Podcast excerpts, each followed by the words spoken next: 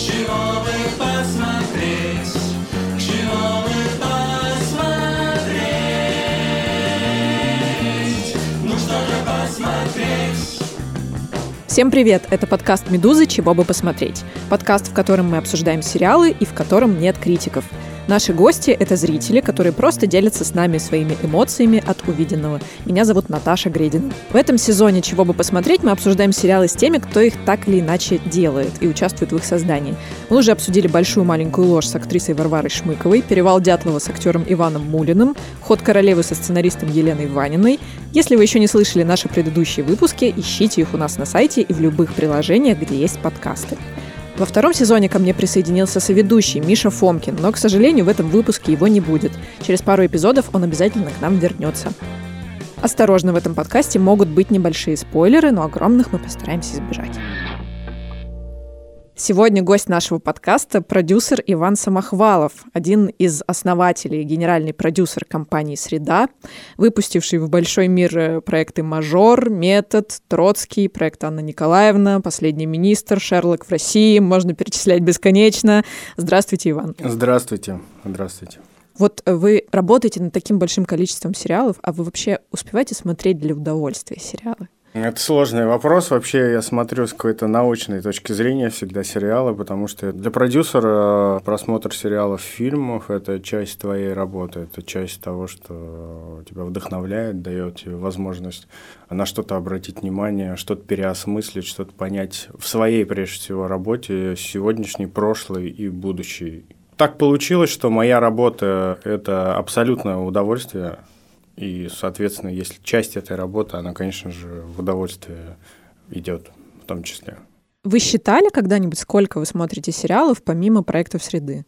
Я не считал, я не так много смотрю, как мой старший партнер Александр Цикало, который смотрит примерно 8 часов в день сериала, 8 серий смотрит человек в день. Я восхищен абсолютно им, не понимаю, когда он живет. Ну, он не спит абсолютно точно, это я знаю, никогда. Вот. А, сверхчеловек. Я смотрю один-два эпизода в день. Каждый день? Да это минимум, который необходимо просто смотреть. Не надоедает? Нет такого желания нет, бросить нет. все, уйти да в лес, нет. на рыбалку? Нет, это классно. Иногда книжку хочется почитать. Но книга, она просто начинает, ты думаешь, 15 минут в день буду читать. Тебя потом затягивает, что ты уже 2 часа, 3 часа в день читаешь и думаешь, блин, а когда работать? Что, бросаешь ее, бежишь работать, а потом забываешь про нее. Потом другую книгу берешь, ну, как обычно.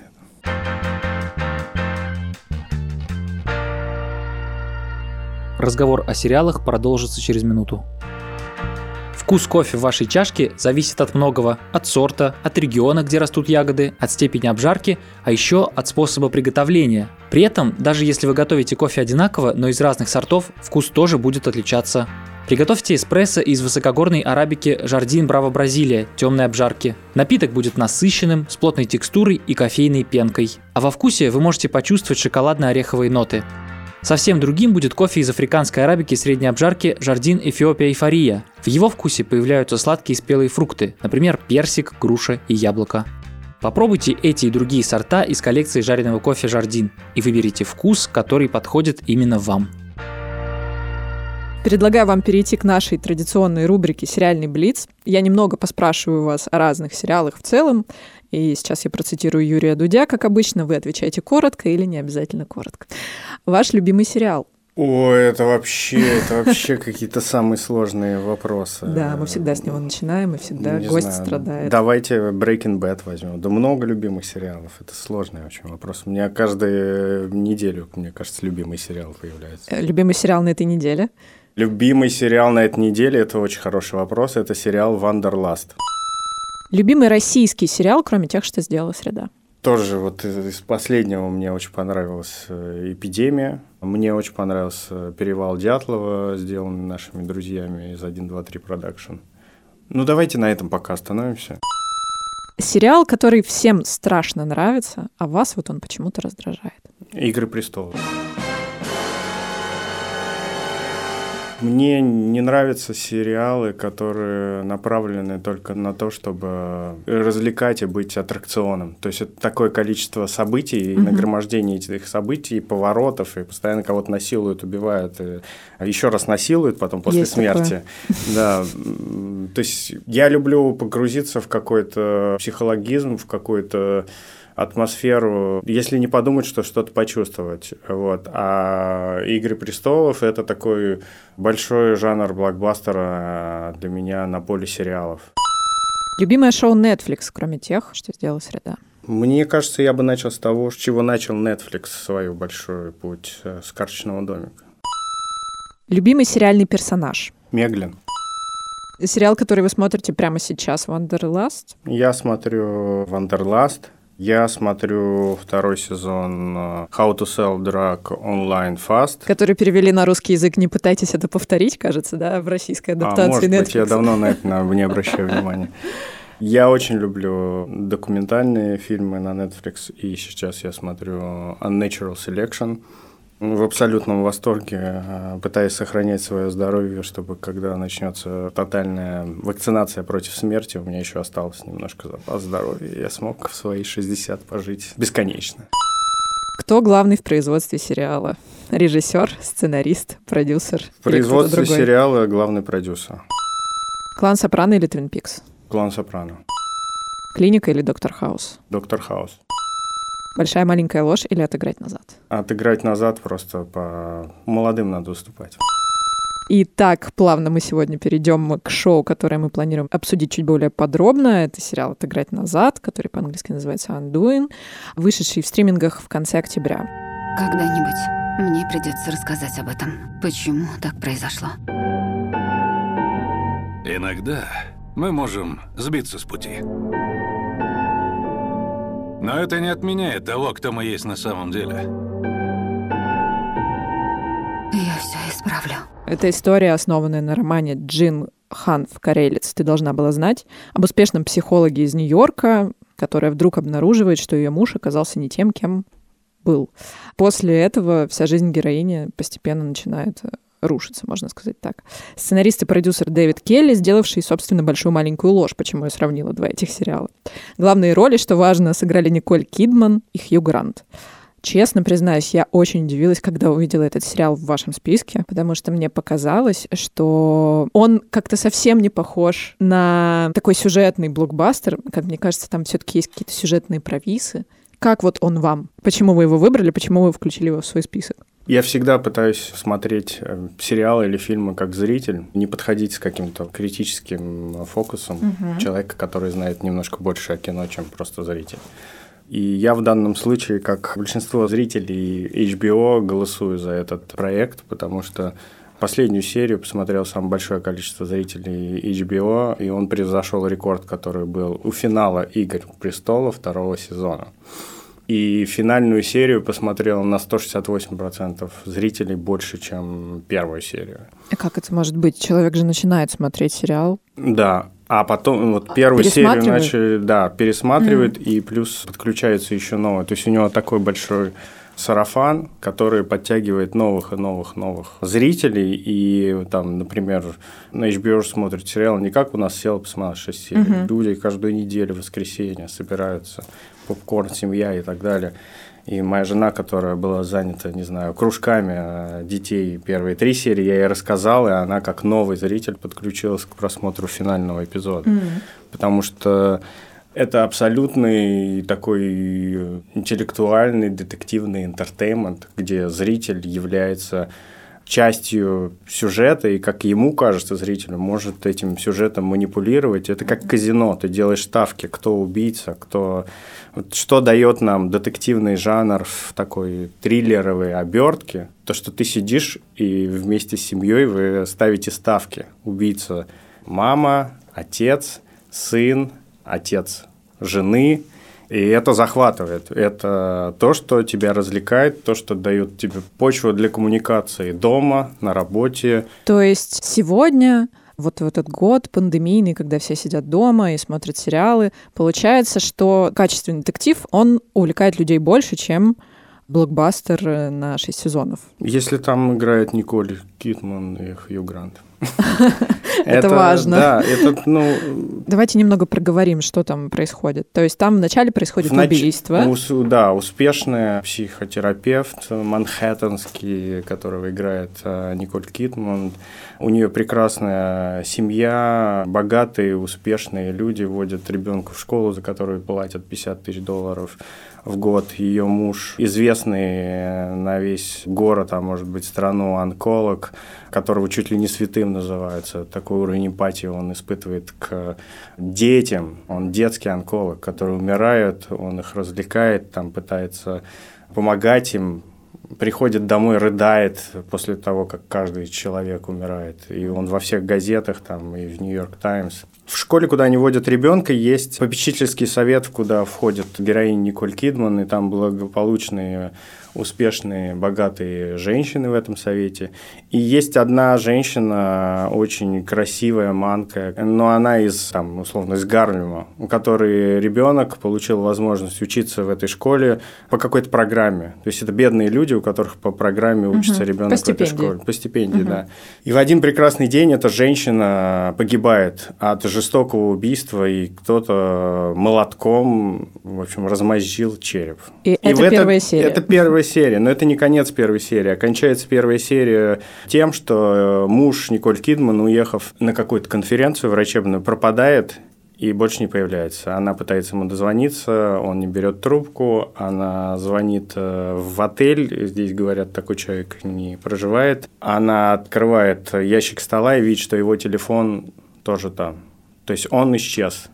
В итоге э, в следующих сериях муж не появляется, он полностью пропал, к ним приходит полиция, она говорит, «А я-то здесь при чем, при чем здесь полиция, причем здесь я и убийство, она идет в клинику, находит друга мужа и говорит, что случилось, Друг мужа тоже доктор, который говорит, не общайся со мной, я ничего не знаю, не хочу иметь к этому никакого отношения.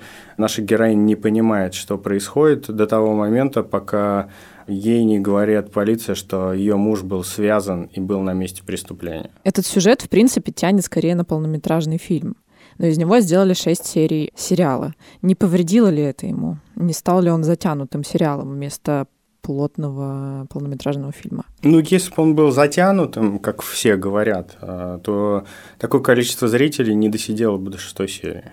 Знаете, наша психология привыкла к тому, чтобы ее все время развлекали и удивляли. А на самом деле это пример сериала, когда актеры пишут э, сценарий. Когда ты следишь за характерами, за первоклассными глубокими актерами, за то, как они переживают, какие у них отношения, можно ли быть после убийства а, вместе, можно ли прощать, хватает ли обычному человеку осознания того, что ты 30 лет прожил с человеком вместе, и тебе кажется, ты его полностью знаешь.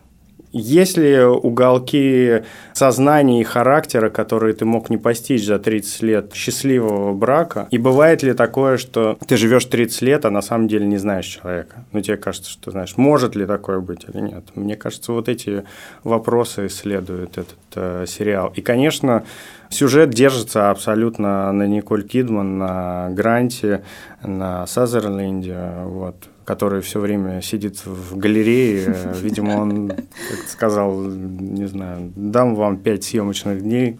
Я Они просто посижу. Они сказали, окей, что же делать, что же делать, а давай все время ты будешь такой э, ценитель искусства, и будешь сидеть на одну картину смотреть в галерее. И все, кто будут хотеть с тобой общаться, будут приходить в эту галерею и с тобой общаться. О, класс, давайте. Я прям увидел этот прием, думаю, что же мы, вот это же это для наших сериалов, когда денег не хватает на что-то великое. Надо героя посадить, что он вот такой интеллектуальный смотрит. Ну, блин, теперь это уже почти запатентовали, будут сравнивать. Лет через 10 начнем повторять, чтобы никто не заметил. Ну, можно сажать напротив разных предметов, можно. Да. Не обязательно на фоне шикарной картины. Можно Нет, можно в зоопарк, да, Да. перед тигром сидит. А э, тигр мечется, э, Мечется, да, да, да. как Николь Кидман по Нью-Йорку Да, в красивом пальто. Про возраст и происход карьеры. Кажется, что как будто бы в мейнстриме стало больше историй про взрослых людей. То есть обычно сериалы как-то ассоциировались с подростками, с молодежью, с такой там первая любовь. На этом строилась интрига. Так они постарели, эти люди, которые... В этом дело? Или интерес какой-то проснулся, или стигматизация исчезла? Вот с чем это связано? Я не знаю, может быть, те люди, кому сейчас надо про молодых показывать, они в ТикТоке, э, им не до сериалов. Хотя, конечно, жанр Young Adult, начало Stranger Things, он вот просто идет таким особняком на зрителя. Куча примеров, 13 причин почему, и I'm not okay with this, и куча вообще про молодежь успешных сериалов, и How to Sell Drugs Online Fast, это вообще называют это детский сериал. Я скорее говорю не о том, что их стало больше, этих историй про повзрослевших актеров, а про то, что они появились в принципе. Мы видим у Фиби Уоллер-Бридж, например, в сериале «Беги», замужняя женщина с детьми вдруг спит с кем-то в поезде. Раньше такого не было. Платформы дали возможность отпустить креатив вообще полностью, без возрастных ограничений, без всего, говорить на все темы абсолютно. Мгм. И выяснилось, что жизнь после 40 гораздо интереснее. И интереснее в первую очередь про то, что обо всем можно поговорить. Вот этот сериал, который я сейчас с упоением смотрю, «Wanderlust», он про семейную пару 50 и 56 лет, э, которые прожили прекрасную семейную жизнь, у них четверо детей, они бесконечно любят, но черт, они не хотят друг друга. И они пытаются, но ничего не получается. И они вынуждены, слава богу, она психотерапевт, и она как бы подводит мужа к тому, что мы вынуждены признать это. Давай первое признаемся в этом, а во-вторых, признаемся дальше, что мы хотим переспать с кем-то там на работе или там в каком-то спортивной секции. Мгм. И они решают легализовать отношения на стороне, но при этом быть парой, делиться, общаться, рассуждать. И вот в этом столько вообще юмора, любви, и они отвозят друг друга на свидания, они обсуждают, у них улучшаются отношения. И вот этот вот диалог на тему «а что если?», он всегда дико интересен, потому что человек, он так создан, он о многом думает, но еще более многом боится поделиться и рассказать, потому что цензура, потому что социум, потому что мы вообще как бы советские дети, нам просто про секс нельзя даже думать, не говоря уже о сексе в вагоне. Вот. И если женщина кого-то захотела в поезде, она захотела, э, почитала новость и забыла как бы вот. Сегодняшний сериал, он исследует все темы вообще, а что если, а что если да. И чем больше характера, которому не свойственно переспать в поезде с кем-то, спит и оказывается в обстоятельствах впоследствии этого секса, тем интереснее сериал. Должна быть fish out water, рыба не в воде.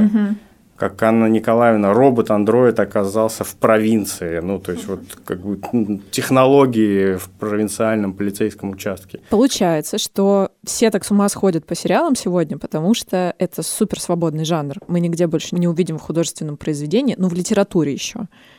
Столько свободы авторской. Так? Да, да, да. Если бы вам принесли сценарий этого сериала, пустой, без Николь Кидман, Мгм. Хью Гранта, как продюсер, как бы вы его оценили? Взялись бы вы за него или нет? Вообще, от чего это зависит? Как вы решаете, браться за проект или нет? Мы смотрим на литературу, на исполнение, на то, как прописаны, проработаны персонажи. Мы смотрим в первую очередь вообще на героев, потому что вот этот сериал показывает, что на них все держится. То есть там нет огромного количества поворотов, ты просто следишь за ними, потому что там прекрасные диалоги и прекрасное отношение. И в этот момент, когда есть э, характеры, когда есть э, истории, когда есть что-то, что нас трогает, э, ну, есть душа. Вот. Может не быть души, быть просто экшен, тогда нужен очень большой экран и хорошие колонки. Вот. А есть что-то, что на телефоне будет проникать тебе в сердце. Под таким фокусом мы смотрим на все истории. То есть, если бы сценарий Я бы был хорошо прописан, Да. то вы бы взяли. Почему я спрашиваю? Потому что мне кажется, Я бы и что, книгу взял экранизировать. Ну, литературная основа, она как бы важна, насколько я Да, понимаю. книга- Мы видим это по «Игре да. престолов» в первую Да, очередь. Когда да. литературная основа уходит, сериал скатывается. Да. книга не сценарий, но книга важна, если это хорошая книга. Но иногда книга работает просто как inspiration, просто как вдохновение какой-то теме, когда ты просто берешь какой-то большой поворот, какой-то high концепт, Мгм. какую-то завязку и придумываешь полностью новый сюжет. Ну, как бы по мотивам это, видимо, ну- называется. Ну, да, ну здесь мы смотрим и понимаем вот на эту книгу, ничего нового здесь нет. Нужно брать этот сюжет, это же истории, которые сто раз уже рассказаны. И в «Исчезнувший», это ну, отдельный жанр просто, таких детективов было миллион. Правда, что проблема со сценариями в России? Или это несправедливая претензия к сценаристам? Может быть, им просто не хватает времени или что-то еще? Все проблемы, они же из-за нас. Из-за продюсеров? Конечно, конечно. Сценаристы есть, сценариев нет. Потому что нам надо по-другому работать со сценаристами. Нам надо вдохновлять, нам надо понимать, что написание сценария – это такая же моя работа. То есть я не должен сидеть, скрестив руки, давайте, удивляйте меня. То есть если ты продюсер, шоураннер, ты вдохновляешь сценариста, ты придумываешь с ним сцены, повороты, о чем это обсуждаешь. Точно так же, как и с актером говоришь, что ты должен сейчас играть. Хороший продюсер, ты должен быть автор, ты должен быть режиссер, монтажер и композитор. Поэтому ты должен со всеми этими людьми говорить на одном языке, начиная со сценариста. Не говорить, а писать вместе с ним. Понятно, что мы называем сценаристами людей, которые могут взять и серию пойти написать. Я так, я не могу писать э, серию. Но я не сценарист, я продюсер, и мое участие в сценарии, оно вот так консультативно вдохновительная какая-то функция, Мгм. вдохновляющая функция, когда я вот вместе придумываю, а записывает он. Просто есть сценаристы, у которых много внутри продюсера. То есть человек видит мир, и как это будет, и может его воссоздать. Спродюсировать э, мир и сценарий у себя в голове. А есть сценаристы, которым нужно больше помощи и больше участия. И как люди есть, которые придумывают в диалоге э, больше, как я, мне надо общаться, например. Мгм. А есть люди, которые придумывают хорошо дома самостоятельно. Давайте определимся с терминами. Вот то, что вы сейчас описали, продюсер, который следит за всеми этапами работы, как-то подключается, вкладывается, это называется шоураннер все-таки, не продюсер. А продюсер в чистом виде это человек, который обеспечивает процесс, обо всем договаривается, всех ищет. Мы, поскольку на Диком Востоке индустрия она формируется, мы все немножко шьем. Я являюсь генеральным продюсером, у меня есть большая картина всего того, что происходит касательно контентной политики, касательно зрителя и касательно наших основных заказчиков, платформ и телеканалов. И плюс внутри себя, внутри среды мы сформируем такую образовательную форму какого-то университета, школы для людей, которых мы ценим, любим и с которыми нам интересно. И, соответственно, эти люди становятся шоураннерами. Это просто часть пути. То есть мы все в нашей компании, мы все self-made. Мы все были кем-то не продюсерами. У нас есть какая-то база образовательная в киносфере или вне ее, есть какой-то свой карьерный путь. Человек талантливый, который стремится куда-то, он все время двигается вверх до какой-то точки. И вот э, там ребята, которые были режиссерами монтажа, Мгм. сейчас продюсеры или продюсеры там, не знаю, звука, сейчас продюсеры или там операторы, сейчас режиссеры, авторы, продюсеры. И вот шоураннер – это одна из остановок Мгм. к чему-то. Шоураннер – это автор. То есть ты должен быть автор-продюсер, ты Мгм. должен уметь писать. Кажется, что если у проекта есть шоураннер, то как будто бы это более правильный подход для создания сериала, и, соответственно, вероятно, он будет более успешным. Ну, то есть мы условно знаем, что есть Райан Мерфи, и у него есть там 10 проектов, и, скорее всего, они будут чем-то друг друга напоминать, но если вам это нравится, они понравятся вам все, потому что за это отвечает Райан Мерфи. Эта система, получается, в производстве сериалов самая эффективная. Нам вообще не надо брезговать э, методикой, которую изучили и прошли наши американские коллеги. Мгм. Ну, на самом деле во всем даже, честно сказать. Вот, а особенно в кинематографе и в производстве сериалов. Можно на какой-то сильной образовательной базе добавлять своего уникального культурного кода, потому что все равно существует какой-то русский нуар, там тот же «Эпидемия» или «Истерн», а не «Вестерн», да, какой-то в снегах.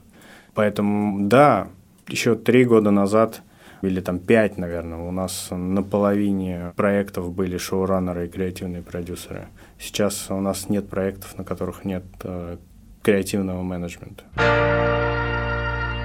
Хотела вас еще немного пораспрашивать про второй метод. Недавно вышли первые серии второго сезона метода, а первый сезон вышел пять лет назад. Правильно ли я понимаю, что вы сняли его давно, но он не выходил какое-то время? Да, сняли давно, какое-то время не выходил. Да. Почему так произошло? Так произошло, потому что у Первого канала своя уникальная стратегия э, программирования – есть свои стратегические э, какие-то элементы, которые необходимо учитывать, потому что все равно для мы очень признательны и благодарны Первому каналу за то, что они всегда участвуют в наших экспериментах.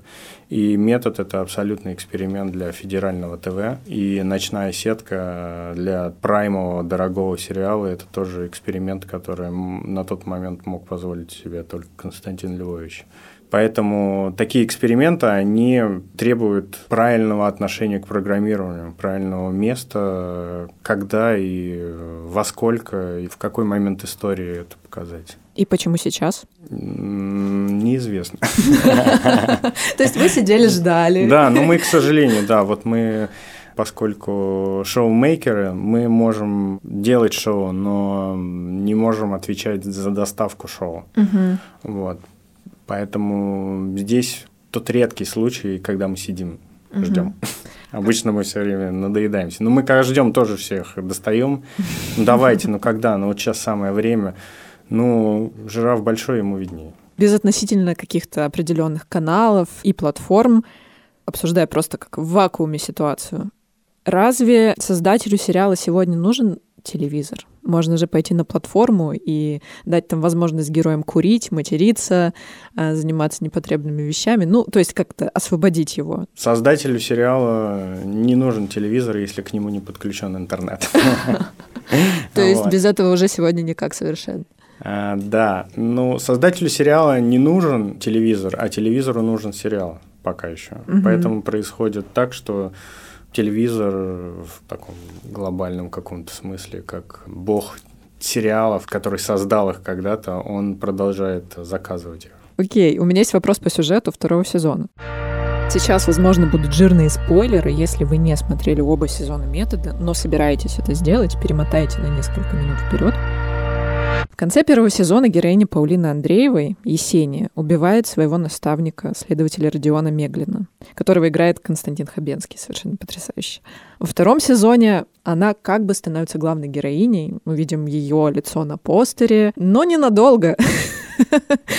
Уже в конце первой серии Спойлер, спойлер, не слушайте дальше, если для вас это важно. Выясняется, что Меглин жив, просто наш русский Джон Сноу. И еще немножко с ума сошел.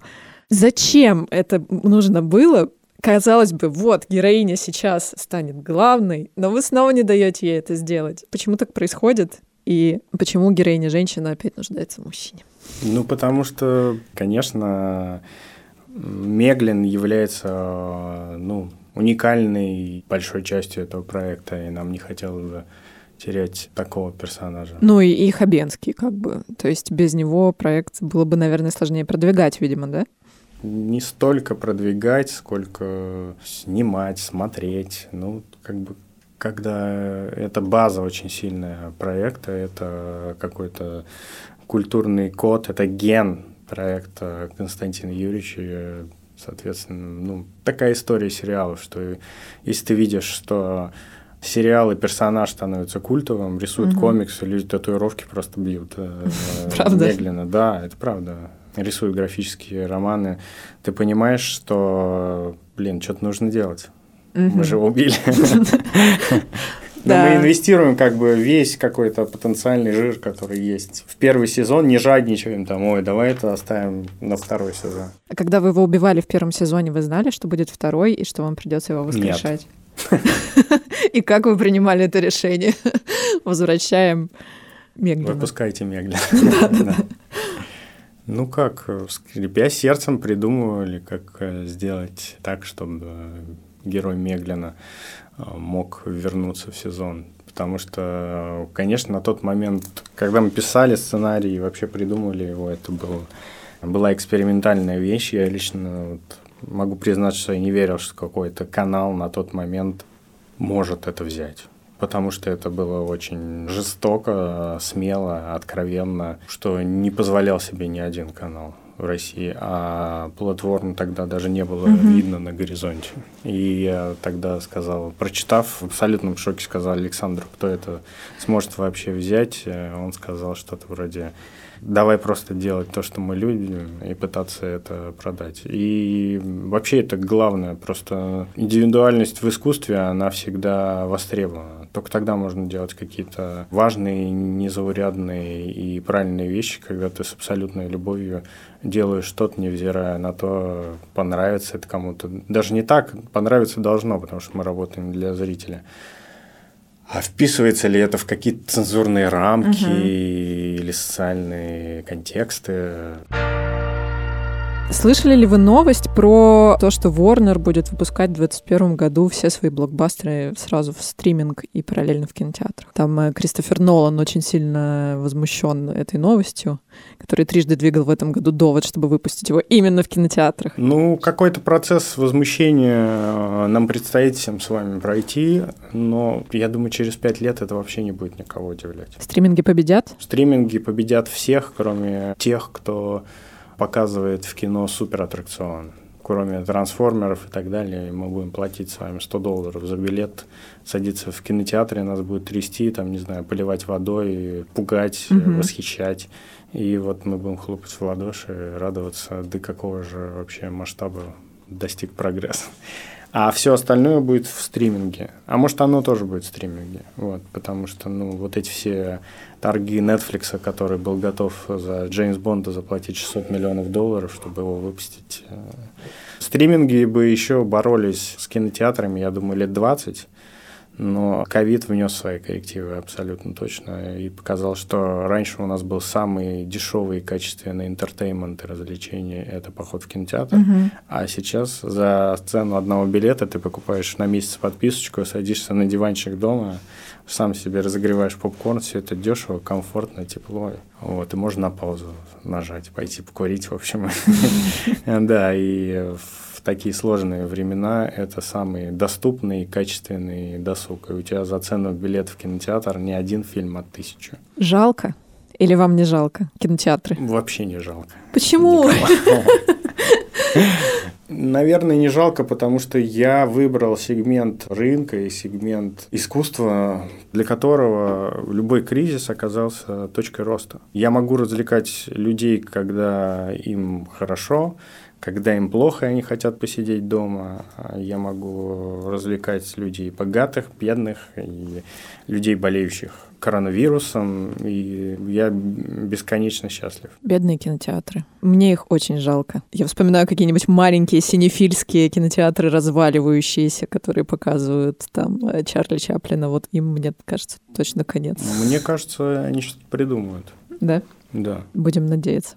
Мы знаем, что среда открыла офис в США. Пандемия притормозила ваши планы в США? Э, Что-нибудь удалось снять за этот год? Или пока... Ну, снять не удалось по причине пандемии как раз-таки, Мгм. вот. А процесс развития и движения к нашим целям никак не замедлил, а более того сравняло минимум на год нашу работу с работой там других больших продюсеров Мгм. Голливуда, потому что все в это время занимались одним и тем же. Сидели дома и писали сценарии.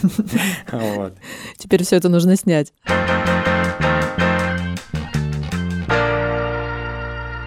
Я хотела попросить вас назвать три какие-нибудь сериала, помимо тех, которые мы сегодня уже упоминали, которые, на ваш взгляд, зритель не рассмотрел. То есть как будто бы этот сериал хороший, но почему-то его не заметили, он прошел мимо, а зря. Есть да, ли вот такие? э, Wanderlust, о котором я говорю, ему два года уже. Мгм. И я сам был в абсолютном каком-то шоке. Еще сериал Waco обязательно надо посмотреть. Это про секту Дэвида Кореша.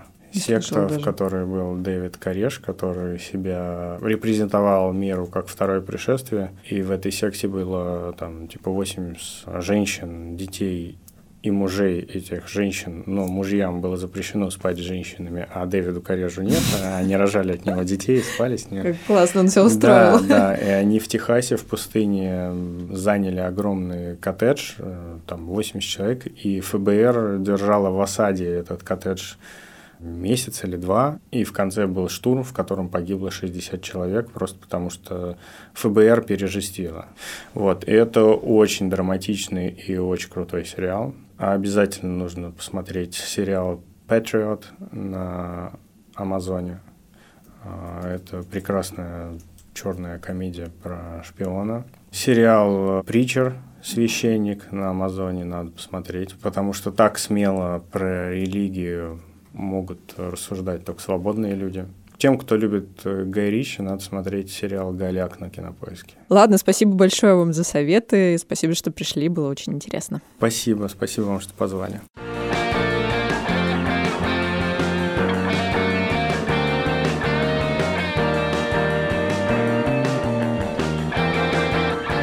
С вами был подкаст «Чего бы посмотреть». Подписывайтесь на нас, ставьте лайки. Мы есть на всех основных платформах Apple Podcasts, Google Podcasts, CastBox, Spotify, а также на Яндекс.Музыке. Слушайте этот и другие подкасты «Медузы», задавайте вопросы, рассказывайте свои истории, связанные с сериалами и предлагайте, чего бы посмотреть в письмах. Присылайте их на почту подкаст собакамедуза.io с пометкой «Чего бы посмотреть». До следующего выпуска.